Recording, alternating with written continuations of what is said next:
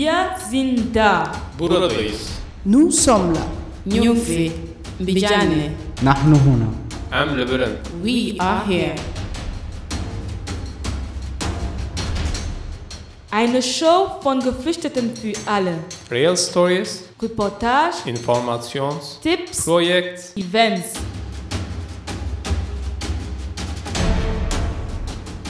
Jeder zweiten und vierten Mittwoch um 16 Uhr. Join us every second and fourth Wednesdays of the month. Our Voice. Die Stimme der Unsichtbaren. Auf Radio Dreieckland. Willkommen in dieser neuen Edition von Our Voice. Heute am 12. Mai. Ruby, heute wieder zusammen im Studio mit dir. Ich freue mich. Hallo, Rufin, ich freue mich auch mit dir wieder im Studio, um diese heutige Sendung gemeinsam äh, zu machen. Hallo, liebe Zuhörer und Zuhörerinnen. Die heutige Our Voice-Sendung ist Teil des Projekts Get the Trolls Out. Das Projekt will Menschen ermutigen, sich gegen Diskriminierung und religiöse Intoleranz in Europa einzusetzen. Genau, Ruby. Ähm, das Projekt wurde ja von MDI initiiert. MDI steht für Media Diversity Institute. Der Hauptsitz dieser Institution ist eigentlich in den UK, aber sie arbeiten international, um eine akkurate und nuancierte Berichterstattung über Themen wie Race, Religion, Ethnie, Klasse, Behinderung, Geschlecht und sexuelle Identität in der Medienlandschaft auf der ganzen Welt zu fördern. Sie legen viel Wert auf den Prinzipien der freien Me- Meinungsäußerungen und den Werten der Vielfalt und Inklusion. Außerdem bekämpft die Initiative negative Stereotype und Fake News.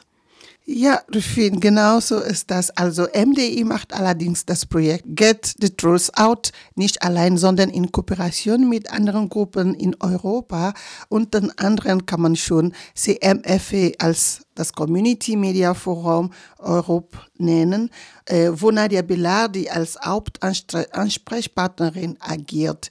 Dieses Mal hat uns Nadia Belardi wieder ins Boot geholt, Rufin.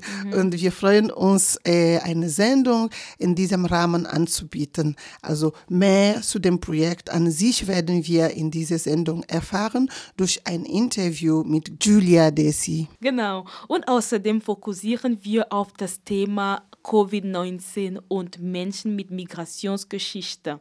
Am Anfang März brachte Fokus Kultur ein Artikel mit dem Titel Ärzte besorgt über viele Covid-Patienten mit Migrationshintergrund.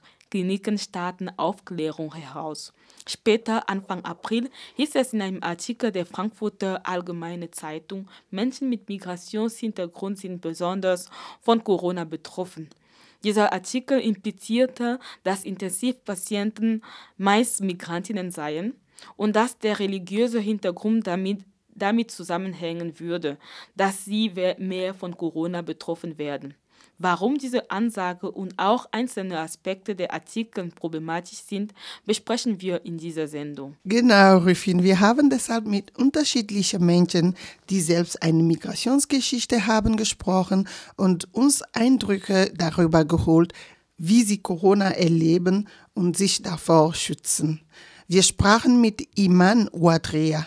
Sie studiert in Tübingen und war letztes Jahr die Botschafterin der Freiburger Interkulturellen Wochen 2020. Außerdem kommt Mustafa Hussein zu Wort. Er wohnt in Berlin und engagiert sich für Menschenrechte. Wir sind mit einem journalistisch-kritischen Blick auf diesen Artikel eingegangen und haben uns dafür mit Victoria Ballon unterhalten. Victoria ist Koordinatorin des Projekts in anderen Sprachen im Radio Dreieckland und Chefredakteurin der In-Zeitung. Ja, Ruby, unser heutiges Programm ist tatsächlich voll, wie wir gerade gehört haben. Machen wir doch erst eine kurze Päuschen, Jingle-Päuschen und dann machen wir weiter mit dem Programm. Wir sind da. Buradayız. Nous sommes là. Nyufi, Bijane. Nahnu huna. Am We are here. Our Voice. Die Stimme der Unsichtbaren. auf Radio Dreieckland. Was ist eigentlich Get the Trolls Out? Und was ist das Ziel des Projekts? Darüber habe ich mich mit Julia Desi unterhalten. Sie ist Projektkoordinatorin von MDI, also Media Diversity Institute. Sie erzählt, wie das Projekt gegen antireligiöse Hassrede und gefährliche Narrative in den Medien wirkt. Das Interview ist auf Englisch.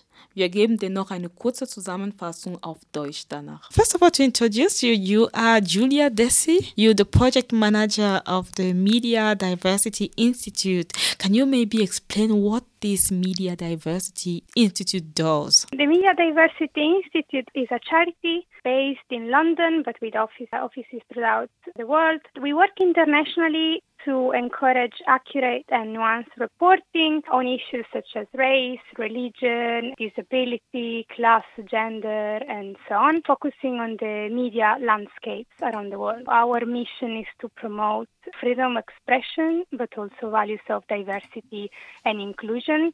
So we work with uh, journalists, other civil society organizations, journalist students, uh, IT companies to promote accurate and responsible uh, coverage of diversity. You decided to, to start a project, Get the Trolls Out. How did the idea of that come? And uh, what is it exactly about? So Get the Trolls Out is a project that started as a pilot project in 2014 was not it was not called Get Trolls Out then but it came from the need of countering anti-migrant and islamophobic and anti-semitic narratives that we were witnessing in the media. And especially back then there were european elections so we were seeing a lot of these incidents in the media. So a group of a small group of organizations gathered for this pilot project. And then after that we we continued with the project that is now called Get It Trolls Out. We started officially in, in 2015 as a group of five organizations. We expanded over the years. Now we are a group of eight organizations based in seven European countries. So Get It Trolls Out is a project by the Media Diversity Institute, and what we do, we counter discrimination, intolerance, and hate speech against religious minorities in European media. So compared to the project I mentioned before, now we are mainly focusing on uh, religion, which means in Europe that we we counter anti-Semitism and Islamophobia. Mm. Um, you yeah. said you said you're countering the racist narratives in the media, but how do you do that? We have some activities. So we start with media monitoring. So we monitor news media on and offline, as well as social media more broadly, uh, to identify unprofessional res- reporting and hateful comments against religious minorities. Then we analyze the content and we publish monthly roundups or deeper articles where we go into detail to expose and explain trends of anti-religious hate in the media. And parallel to the debunking, we also uh, produce complaints. So this means that we hold media outlets and IT companies and public figures accountable.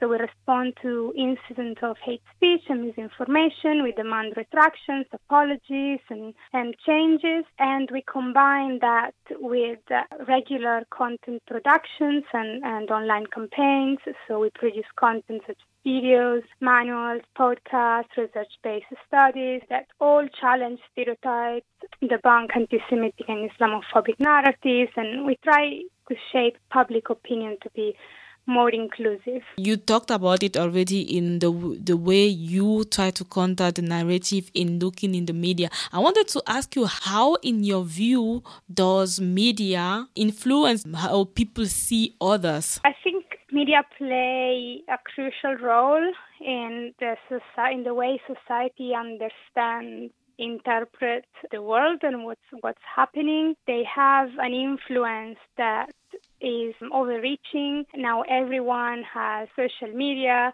or access to news content and reading stereotypes and prejudice reproduced by the media normalizes them on one side, but also can spread misinformation that can strengthen uh, ideas, like racist ideas in society, and and get they get spread very easily, especially when there is a pandemic going on, and it is uh, easy to consider some groups as scapegoats uh, of the situation. Julia, if I would tell you now to summarize the goal of this project in one sentence, what would you say? The goal of the project is to reduce and degrade hate speech, discrimination, and intolerance based on religious grounds in the European media space. You've started in 2014. You said the idea came up in 2014. What are the changes that you've seen since then? I think we grew a lot since then. We learned when to engage into conversation, when to respond, and when it was actually counterproductive to mm-hmm. respond to hate speech and, and hateful narratives. So, for example, if we identify an incident on a remote far right blog, we don't write a message to them, we don't publicize them, we try to have a different approach that tackles the narrative that is being, or the conspiracy narrative, or the narrative that is being uh, reproduced rather than putting the name of this organization out as the it could be counterproductive as they can gain the publicity that we don't want to give them. We learned uh, to engage into conversations with IT companies. Many of us, if not everyone, have contacts with IT companies.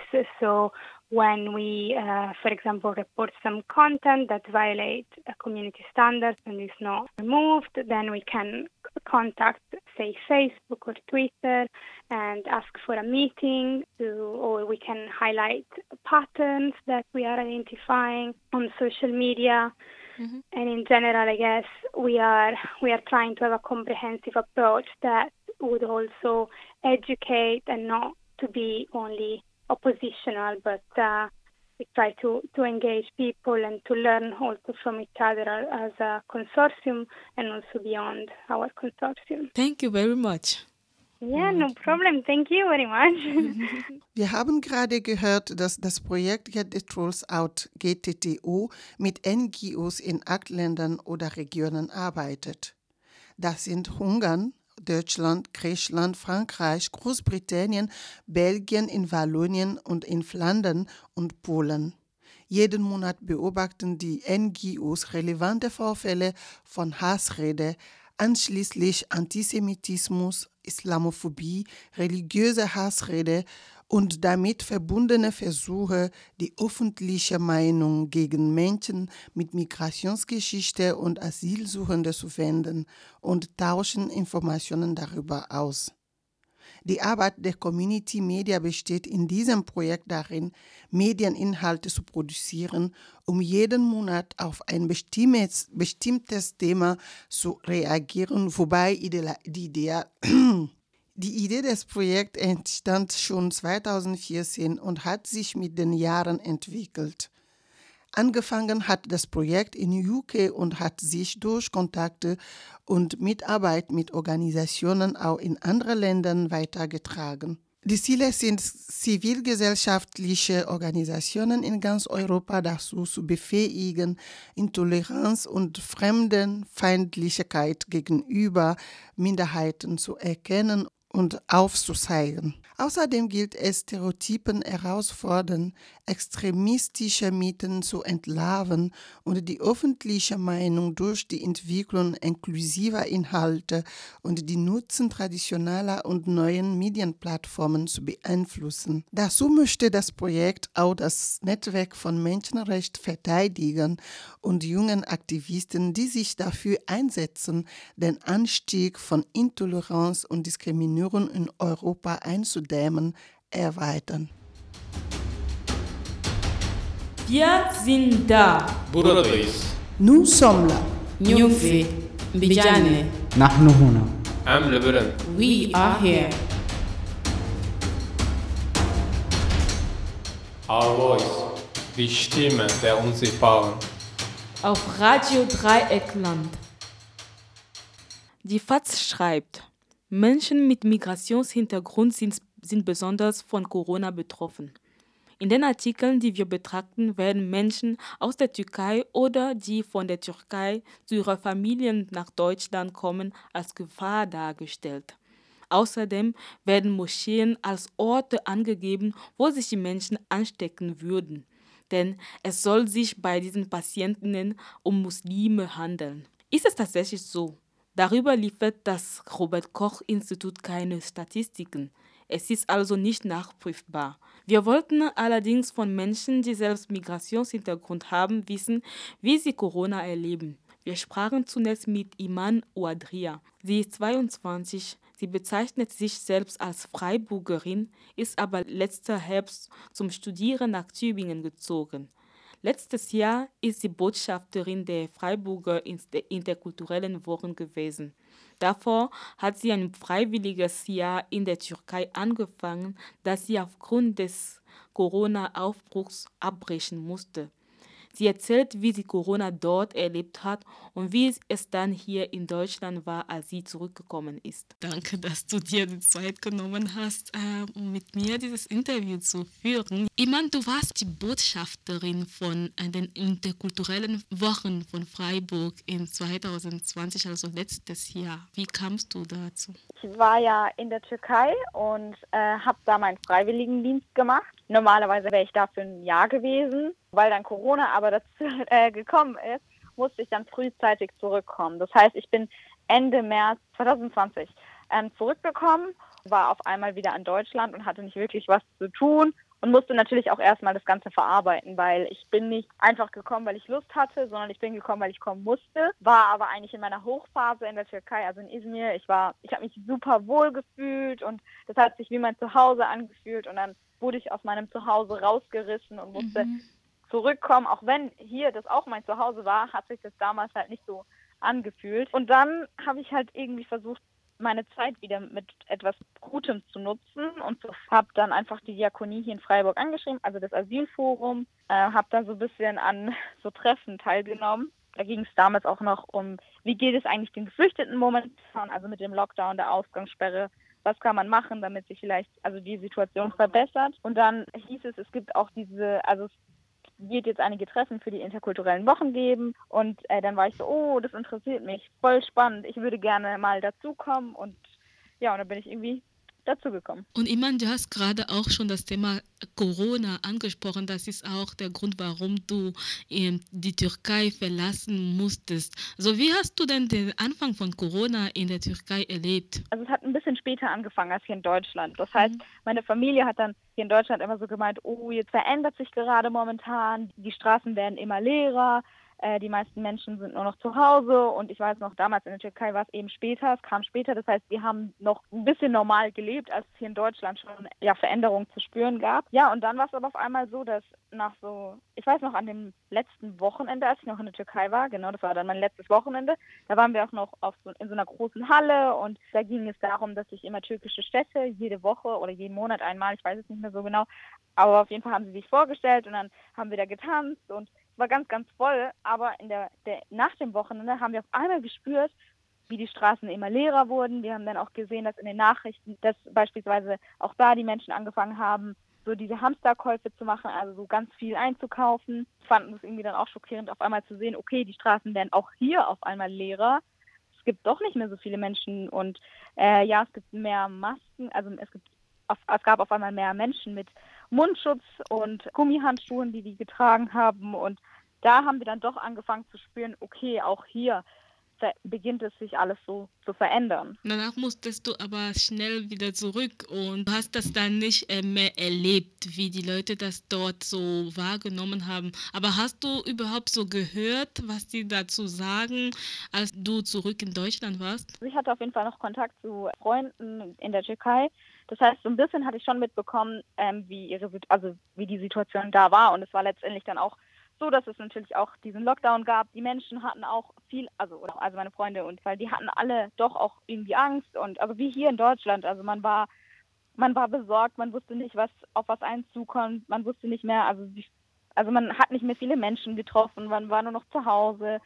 Ja, war irgendwie auf jeden Fall eben besorgt und und dann war es halt nur noch so, dass wenn ich dann mit meinen Freunden telefoniert habe, dass wir so alle ein bisschen in der gleichen Situation waren. Also wir waren alle nur noch zu Hause und haben eigentlich so auf die Verbesserung gewartet. Wenn man weiß, wie groß zum Beispiel so Feste gefeiert werden in der Türkei zum Beispiel oder dass die Leute sehr gerne zusammenkommen, dass Familien groß sind, würdest du sagen, dass es sich reduziert hat? Ja, auf jeden Fall. Also es hat sich definitiv reduziert und ich glaube auch, dass viele Familien nach einer gewissen Zeit auch ein bisschen darunter gelitten haben. Genauso wie es halt hier in Deutschland dann doch so war, dass viele eben nicht mehr ihre, die Großeltern besuchen konnten oder dass viele ältere Menschen einfach alleine waren.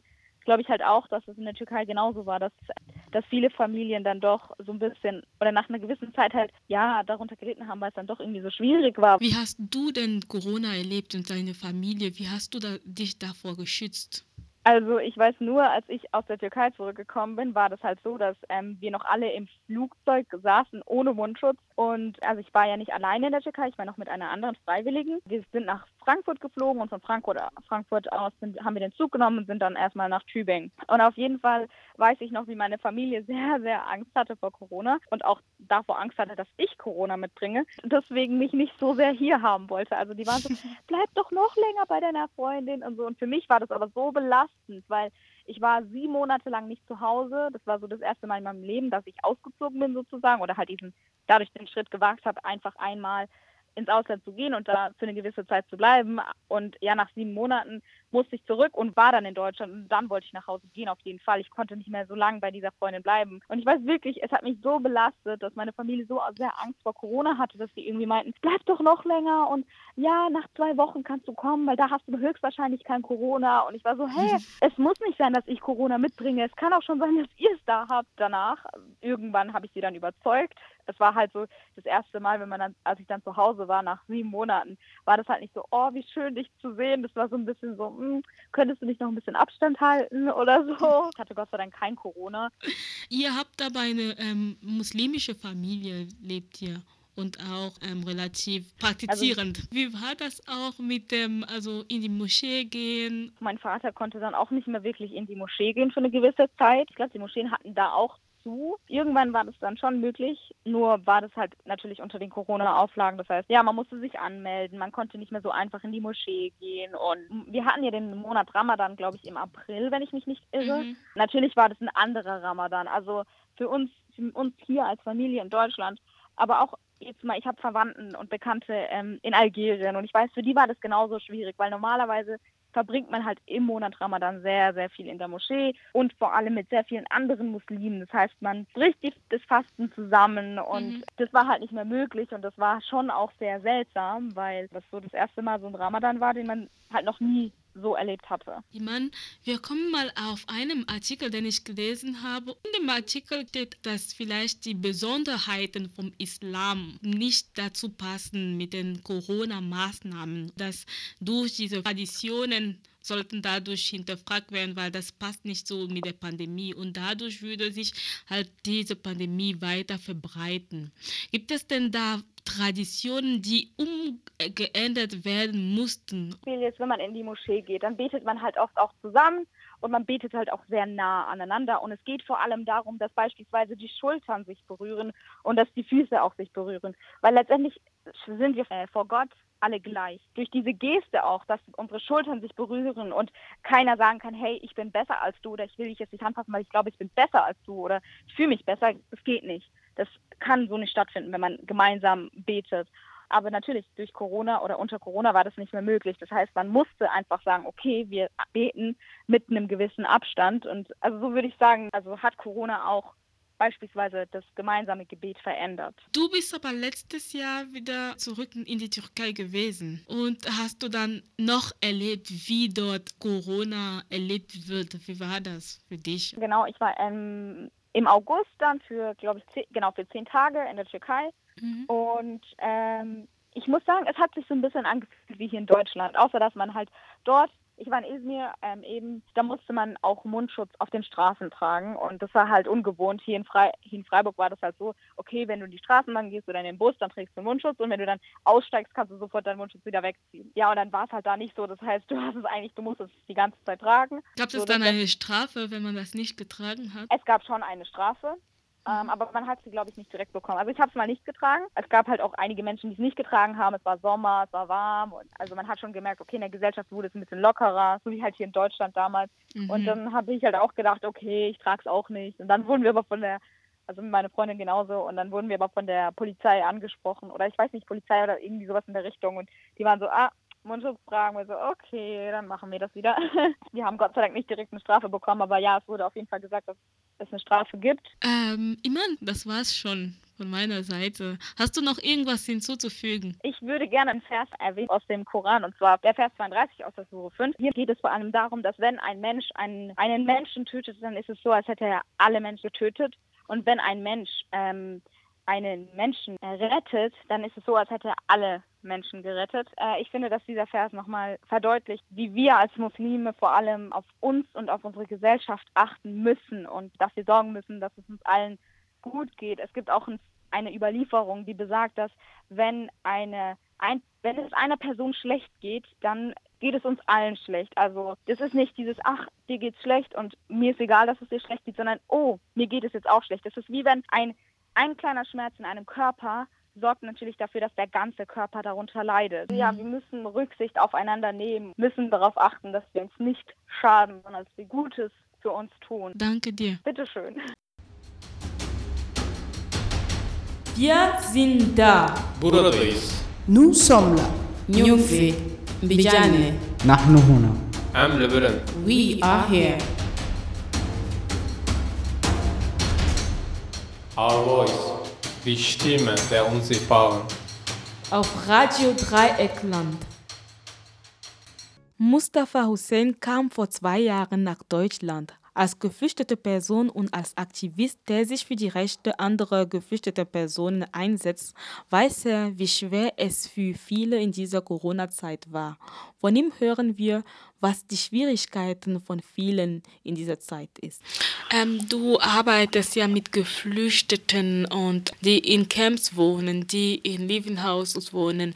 Ähm, wie, wie sah es aus für sie in dieser Zeit von Corona? Was hast du da beobachtet? Also als Corona angefangen hat, dann haben wir direkt überlegt, was hat das von Be beeinflusst an, der, an die Leute, die in den Wohnheimen sind.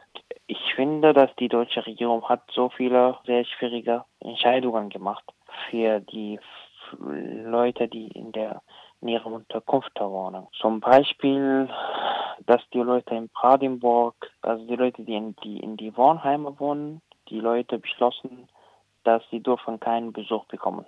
Das ist eigentlich gut, dass so weniger sozialer Kontakt ist, aber gleichzeitig wohnen auch die Leute rein in ihrem Zimmer, zu dritt oder zu zweit oder sowas. Und es gibt normalerweise gemeinsam Küche und die Küche sind überall, also die Küche sind einfach, also würden von mindestens zehn Leuten benutzt. Und macht man sowieso irgendwann einen Kontakt in der Küche.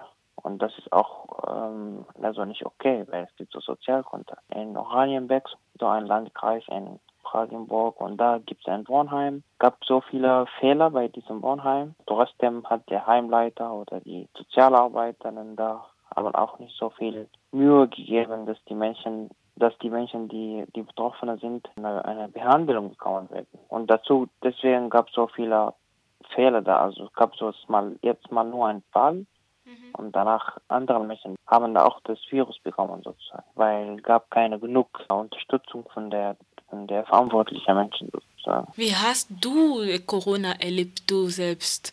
Also zum Glück, dass ich in einer Wohnung wohne, mit, also in einer WG mit drei Menschen und auch Arbeiter. Ich finde das von Anfang Corona, März letztes Jahr, das war für mich sehr, sehr, sehr anstrengend, weil ich als Geflüchteter in diesem Land wohne, normalerweise habe ich sowieso nicht so viel Kontakt mit vielen Menschen. Und man braucht irgendwie Kontakt.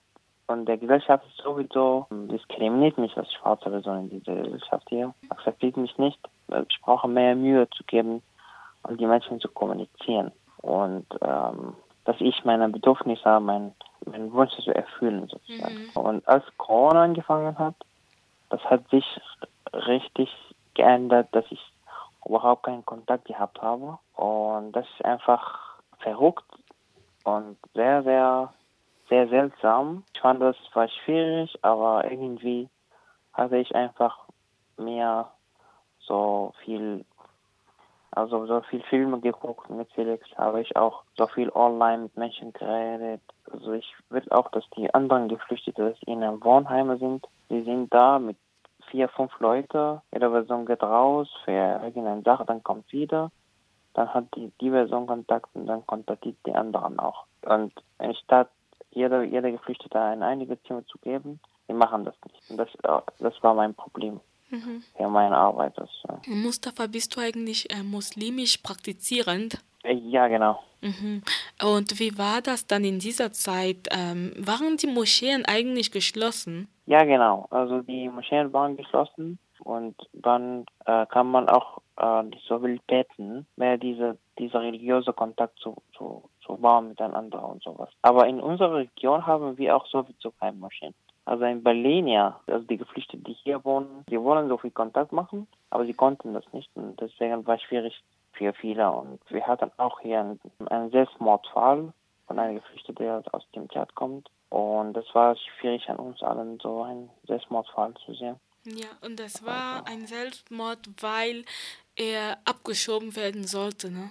Genau, also die abgeschoben sollte, viele Menschen abgeschoben sollten. Aber das war auch eine Unterdrückung und äh, schlechtes Gefühl von Isolation und weniger Kontakt in Corona-Zeit. Also normalerweise, wenn man, also normalerweise in der normalen Zeit, denke ich, wenn man auch abgeschoben sollte. Man braucht sehr, sehr intensiver Kontakt mit vielen Menschen, um die Stress und Probleme zu lösen. Wenn sowas kommt in Corona-Zeit, dann das ist auch schlimmer sozusagen. Und man muss alleine bleiben und auch der Stress, der psychische Stress wegen Abschiebung sollte man das ertragen. Also muss man das ertragen und alleine. Deswegen kommt, explodiert das irgendwann. Deswegen denke ich, hat er, hat er sich, äh, sich ermordet. Das war ein Mordfall.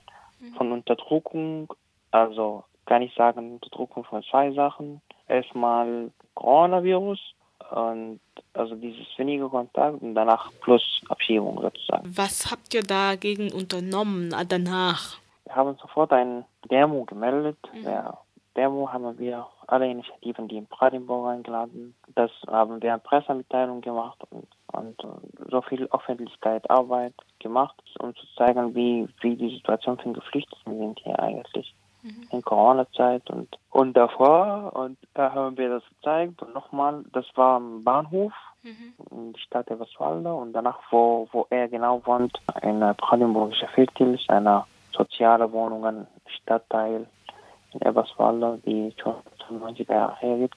Und danach haben wir auch ein, ein Demo gegenüber der Ausländerbehörde, äh, vor der Ausländerbehörde gemacht, um zu sagen, hey Leute, die Leute haben sowieso Stress mit Corona, konntet ihr bitte aufhören, Menschen abzuschieben. Gab auch weniger Reaktionen und sowas, aber wir versuchen das weiterzumachen sozusagen. Danach hat sich mittlerweile etwas geändert ähm, zu der Situation von Geflüchteten nach diesem Selbstmord und ähm, zu der Situation von Geflüchteten auch in dieser Zeit von Corona. Hat sich was geändert jetzt? Nein, also ich sehe überhaupt gar keine Änderung. Und die Situation hat sich also schlimmer geworden, denke ich. Ich meine von die weniger Kontakt, die Menschen, die die Menschen, die bis jetzt haben, dass die Menschen können Sprachschulen nicht besuchen, immer noch können auch nicht arbeiten gehen und können auch immer noch viele Sachen nicht machen. Deswegen ist, haben wir gesagt laut, also mein Wunsch wäre, dass wir irgendwann das Leben von Geflüchteten verbessern können, also überall in der Welt, so dass die Menschen nicht diskriminiert sind. Diskriminierung von der von der Gesellschaft in unterschiedlicher Formen. Rassismus, Sexismus und Bedrohung. Und wenn man ein Geflüchteter ist, dann hat man auch einen anderen Status. Ja, das ist auch schwierig, um sowas zu, zu ändern. Und meine Hoffnung wäre, dass wir zusammen eine so eine gute Lebensbedingungen für, für die Menschen, die wir, also für, für Geflüchteten. Vielen Dank, Mustafa. Vielen lieben Dank, dass du die Zeit genommen hast. Danke dir. Wir sind da. Buradayız. Nous sommes là. Nyumfi. Mbijane. Nahnu huna. Am Lebanon. We are here. Our voice. Die Stimme der Unsichtbaren. Auf Radio Dreieckland. Rüffin, du hast dich mit Victoria Ballon über die Teste unterhalten. Victoria ist eine Kollegin von uns. Wie wir am Anfang schon gesagt haben, ist sie Koordinatorin des Projekts in anderen Sprachen im Radio Dreieckland und Chefredakteurin der In-Zeitung.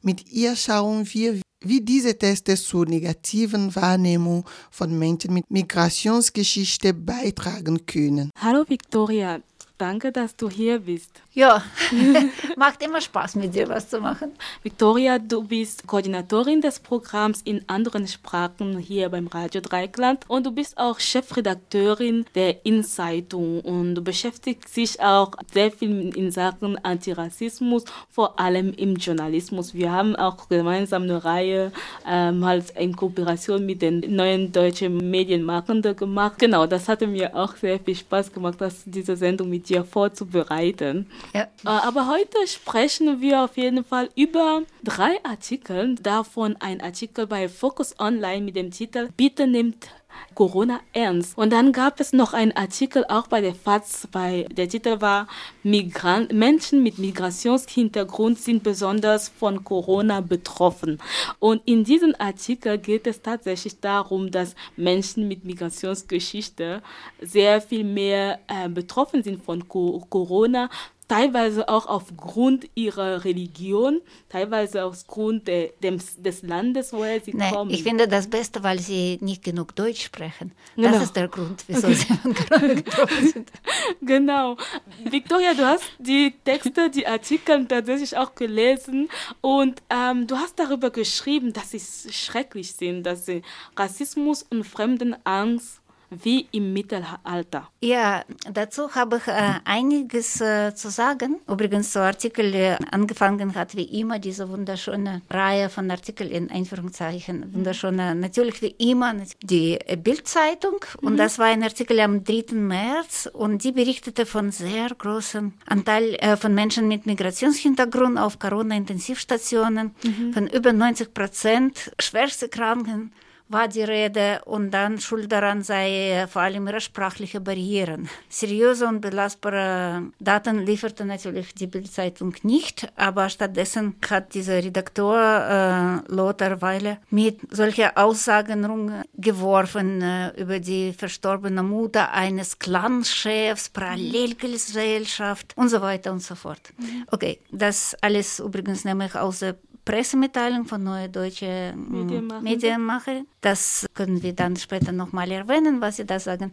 Aber ich wollte dir was anderes jetzt erzählen. Ich komme jetzt gerade aus Berlin und ich wollte dir meinen Tag einfach beschreiben, Ja, okay. wie meine Realität aussieht in Bezug auf Corona und Clans und so weiter. Okay, gestern äh, Vormittag war ich noch äh, in Kreuzberg und da war ich an einem in einem Supermarkt an der Kasse war da eine Russin, man kann eigene Leute erkennen. Ich weiß, dass es Russin war, die hat natürlich Deutsch mit uns gesprochen, auf der Kasse von einem großen Supermarkt. Dann habe ich auf der Straße, das ist immer so toll, diese Kontraste in Berlin, eine Frau, die wahrscheinlich trans war, daneben auch Frau in Burke.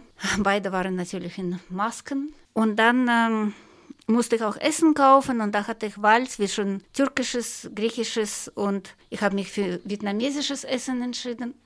Da waren selbstverständlich alle in Masken. Und dann äh, habe ich dann äh, zurück bei meiner Gastarbeiterin, die ist äh, Russin, arbeitet als Psychiater und Psychotherapeut mit geflüchteten Menschen. War nach der Arbeit total fertig, weil diese geflüchteten Menschen, jeder von denen ist eine Tragödie, ein Drama. Aber dazu noch leben sie sehr eng zusammen in der Unterkunft. Und dann, dann äh, bin ich mit dem Bus zum Bahnhof gefahren und ich bin sicher, das war auch ein Mensch mit Migrationshintergrund an dem Bus. Der Fahrer schon deshalb, weil er geschimpft hat, trotzdem auf mich gewartet. Der Bus ist nicht weggefahren. Ich glaube, das war kein deutscher Fahrer. er hat mit vermutlich mh, persischem Akzent oder sowas, arabischem geschimpft. Und dann ähm, in Freiburg heute bin ich sofort zum Schnelltest gegangen und die Arztin war Afro. Deutsche in einem Kopftuch, m, die mich getestet hat. Und danach äh, wollte ich Erdbeeren kaufen. Und das war ein Kiosk, wo eine ältere, vermutlich Polin, ganz leckere Erdbeeren verkauft hat. Ich glaube, du weißt schon, was ich sagen will. In alle diese Artikeln sehen die Autoren nicht der Grund, wieso eigentlich es müssen wahrscheinlich mehr Migrantinnen und Migranten angestellt werden, weil sie arbeiten, weil sie in Realität leben und sie sind sprachlich, glaube ich, genug gut, um die Deutschen, die im Homeoffice sitzen, zu bedienen. Und äh, sie waren alle in, der Ma in Maske. Was soll da sprachlich verstanden werden, außer Maske tragen, Hände waschen? Da, dazu gibt es überall Bilder. Idiotisch, also über sprachliche Barriere zu sprechen, finde ich, überhaupt gibt es nichts. Mhm. Aber zu Ende dieser Geschichte muss ich sagen, dass das ist meine Realität. Und ich glaube, das ist Realität, nicht nur meine. Ja? Fraglich ist Realität von Menschen, die nach ihrer Arbeit im Homeoffice wahrscheinlich auf der Sofa gemütlich lesen, ihre Bild, dann das Leben ist sicher aber ein bisschen langweilig und die ärgern sie, dass ihr Leben, obwohl so sicher und gemütlich, doch ein bisschen langweilig ist. Und dann entweder erfinden sie, dass Corona nicht existiert, wieso sollte sie existieren? Ihre Bekannten im Homeoffice natürlich stecken sich nicht gegenseitig an, ja, oder die erfinden sowas wie, oder denken, oh, Bild hat recht, oder Fokus, ja. Mhm. Das sind Migranten, die daran schuld sind, dass wir jetzt zu Hause sitzen. Und du hast auch vorhin auch diese Clans Clans ähm, angesprochen. Was ist denn das Problem, wenn man das, ähm, dieses Wort immer benutzt? Das wird jetzt öfters ähm, angesprochen, ne? Die Clans-Familie, die Clans. Ja, ähm, was ist denn das Problem, wenn man das so im Fokus bringt? Diese Clans-Kriminalität zum Beispiel ist oft das auch jetzt. Du meinst Fokus, Zeitung, Fokus.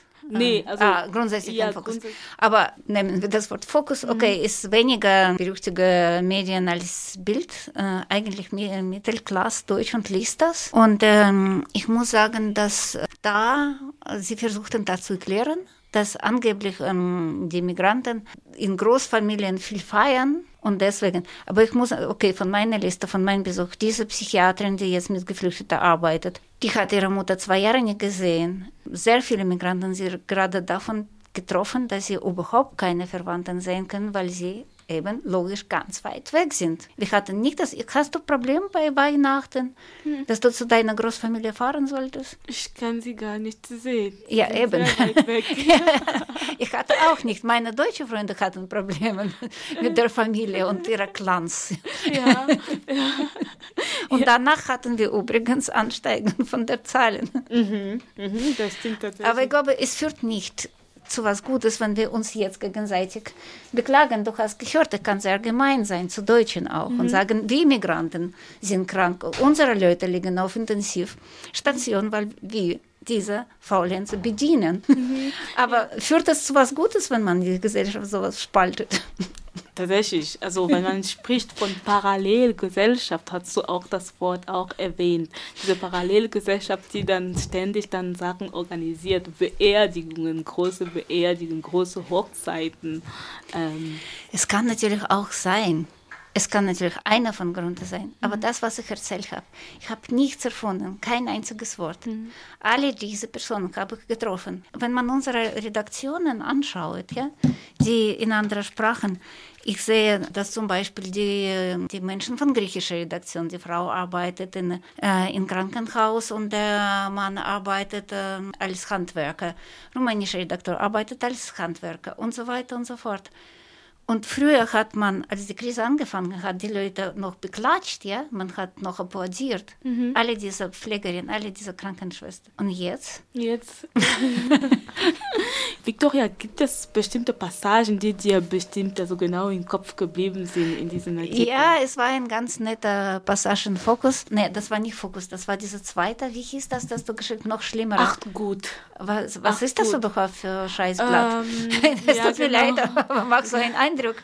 Erstmal dieser Artikel und dann Frauenbürste und sowas. Mhm. So ein bisschen Richtung gelbe Presse. Ja. Aber da war eine gute Passage, da hat er gesagt, in einem ist äh, mindestens äh, auf Deutschland immer Verlass. Und ich habe gedacht, ja, stimmt. In einem ist auf Deutschland wirklich immer Verlass. Wenn was schief geht, sind Migranten schuld. Mhm. Okay, früher war es Juden. Roma, übrigens Roma hatte dieser Ach gut auch beschuldigt. Mhm. So ganz weit von äh, diesem Nazi-Denken äh, ist da überhaupt nicht. Ja? Hm. Und er sagt aber was anderes. Er sagt nicht, ja, auf eines ist in Deutschland doch immer Verlass, mhm. äh, auf diese Fremdenhass, ja, wenn was schief geht. Nee, er hat gesagt, auf politische Korrektness. Ja. Und er nennt diesen schrecklichen Begriff, weißt du, wie sie genannt haben, Kommunikation, Gruppe mit Kommunikationsschwierigkeiten. Ja, Gruppe mit Sprachbarrieren, schwierige. Und die nennen das politisch korrekt, ich finde absolut unkorrekter mm, Name, was heißt Sprachbarriere. Wie gesagt, keiner von äh, ernannten Arbeiter hat eine, keine Sprachbarriere, um deutsche Bevölkerung zu bedienen. Entschuldigung. Wir sind da. Buradayız. Nous sommes là. Nyumfi, Mbijane, نحن هنا Em li birin. we are here. Our voice. Die Stimme der Unsichtbaren. Auf Radio Dreieckland. Die Unterhaltung mit Victoria ging ja noch weiter.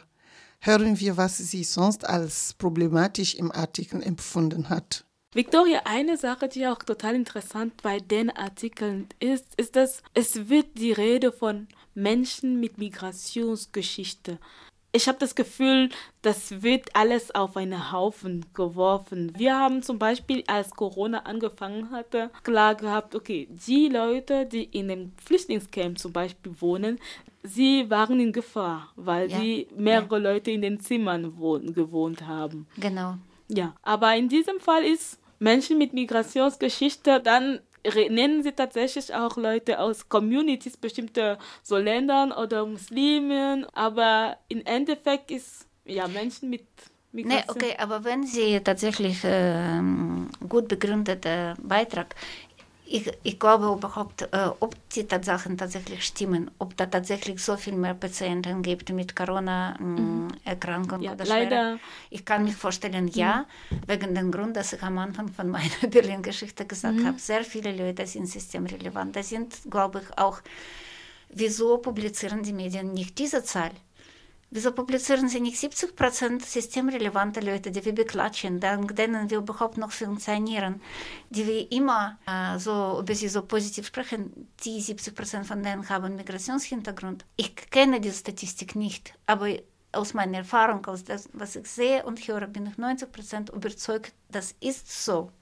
Zweitens, waren so viele Clans, die Hochzeiten mit den Corona feierten? Glaube ich auch nicht. Ja, wahrscheinlich waren ein paar. Viel mehr sind das die Flüchtlingsheime oder Ghettos, wo die Leute auch von mehrer, die in mehreren Generationen oder Wohnheime, wo die Leute jahrelang leben, ja. Oder die Ghettos ähm, oder diese schwierige In Orte. Ellwangen zum Beispiel wurden fast das ganze Camp positiv auf Corona getestet, weil natürlich so viele Leute in einem Zimmer zum Beispiel gewohnt haben. Eben. Und da musste man sagen, nicht, dass die Fremden schuld sind, sondern wir, unsere Gesellschaft, wir alle zusammen mit Migration, ohne Migrationshintergrund haben nicht aufgepasst, dass die Menschen richtig äh, untergebracht werden. Und stattdessen kommt so eine eigentlich unerträglich, äh, erschreckend rassistische äh, Welle in den äh, gelben Medien. Und nicht nur ganz gelben, ja, weil Fokus ist halbwegs schon Mittelschicht. Äh, Und sprechen wir mal von Fokus. äh, Also das ist Mittelschicht. Ähm, was sagst du dazu, dass eine unoffizielle, informelle Unterhaltung in den Medien, weil das, was kommt von dem Mitglied vom Robert Koch Institut, ist ja entstanden aus einer informellen Unterhaltung, Austausch. Es gibt keine Daten dazu. Ja, ja, ein bisschen verschwörungstheoretische Art, oder?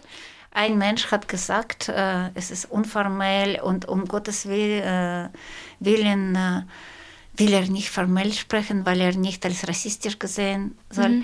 Was soll das? Ich meine, nehmen wir für einige Staaten zum Beispiel, da war ganz deutlich in, äh, zum Beispiel in New York, in Bronx, in Harlem, waren viel mehr Corona-kranken Menschen. Aber wirklich, da muss man Amerikaner anerkennen. Ich habe kein Wort gehört, dass man gesagt hat, dass jetzt diese Afroamerikaner oder was weiß ich, Asian Americans schuld sind.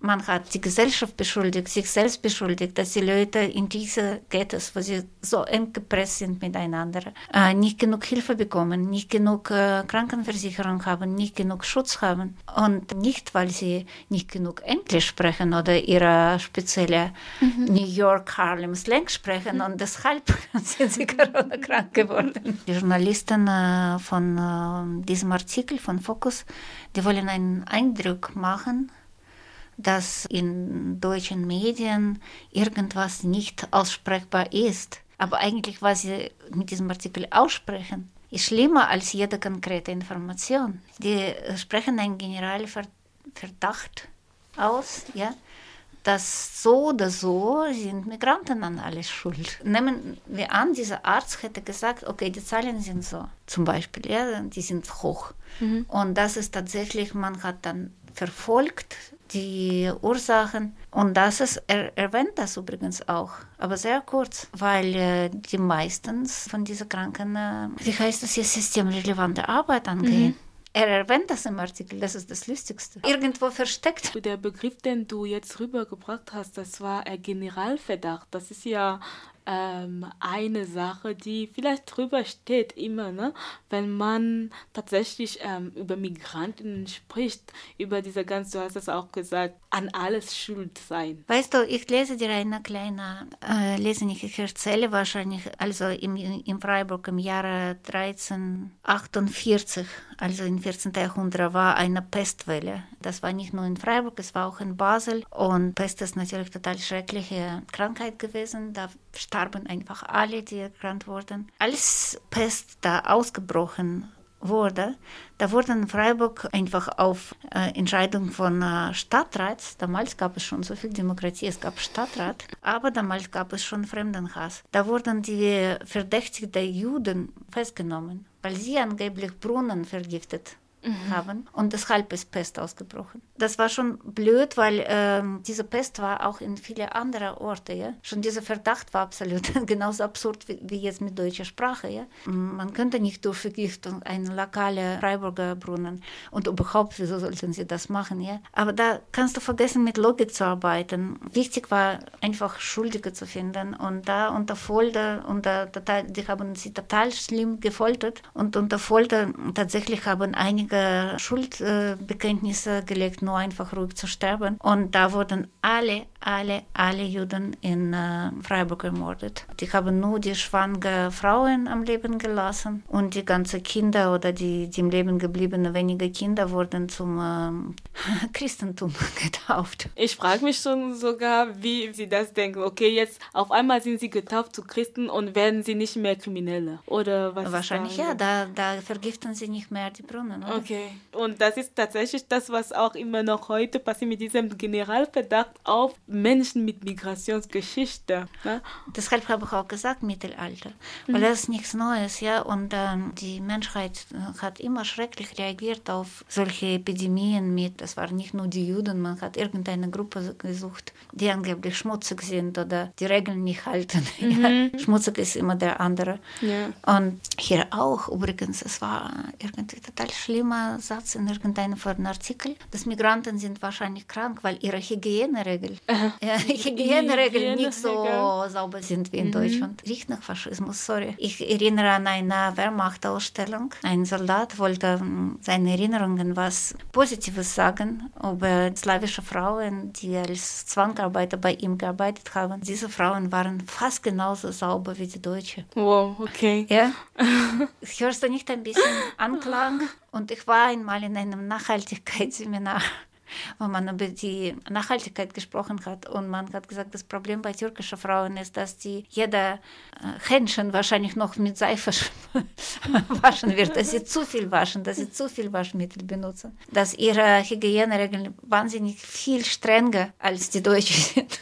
Victoria, was könnte man dagegen tun? Ich habe wirklich, als ich diese Artikel gelesen habe, ich glaube, die Leute, die Arbeitgeber von systemrelevanten Migrantinnen, könnten nochmal Menschen bedanken. Die könnten noch, äh, sie schützen, sie könnten in ihrer Schutz auftreten und sagen, hey, äh, Lesebriefe schreiben. Du meinst also, es braucht einfach diese Sichtbarkeit von den Menschen, die diese Arbeit genau. ständig leisten. Es ist sichtbar, die Menschen wollen das nicht sehen. Mhm. Sichtbarkeit in den Medien. Weil wenn du jetzt einen Tag so lebst wie ich, extra mit dem Fokus. Ich habe das aufgeschrieben, weil ich deinen Artikel gelesen mhm. habe. Ich habe angefangen zu gucken, ja. Okay, Mhm. sind es, ist das so? Sind die ganzen systemrelevanten Menschen oder nicht die ganzen, aber total viele äh, Migranten und Migrantinnen? Es ist so, aber es ist so wenig in den Medien. Danke, Victoria. Danke dir, dass du dieses Thema aufgegriffen hast. Corona und Migrationsgeschichte.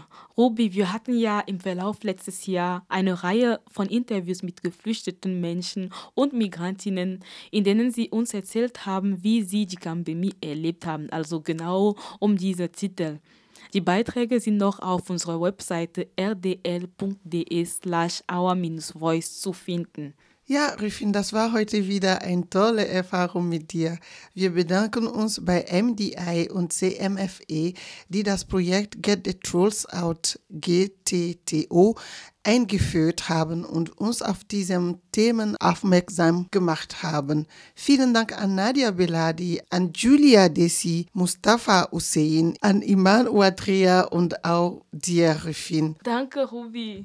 Die Sendung könnt ihr später auch auf unserer Webseite nachhören. Folgt uns gerne auch auf Facebook, Instagram, Twitter unter dem at OurVoiceRDL. Bis nächste Woche mit einer neuen Edition von Our Voice am Mittwoch von 16 bis 17 Uhr auf 102.3 MHz und Livestream auf rdl.de. Rufin, darf ich noch was sagen? Alles Gute zum Geburtstag. Heute war dein Dankeschön. Geburtstag. ne? Heute ist dein Geburtstag. Genau, danke dir.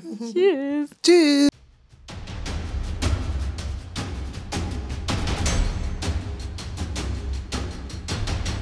Wir sind da. Buradayız. Nous sommes là. Nyufi, Mbijane, نحن هنا Em li birin. we are here. Eine Show von Geflüchteten für alle. Real Stories, Reportage, Informations, Tipps, Projekt, Events.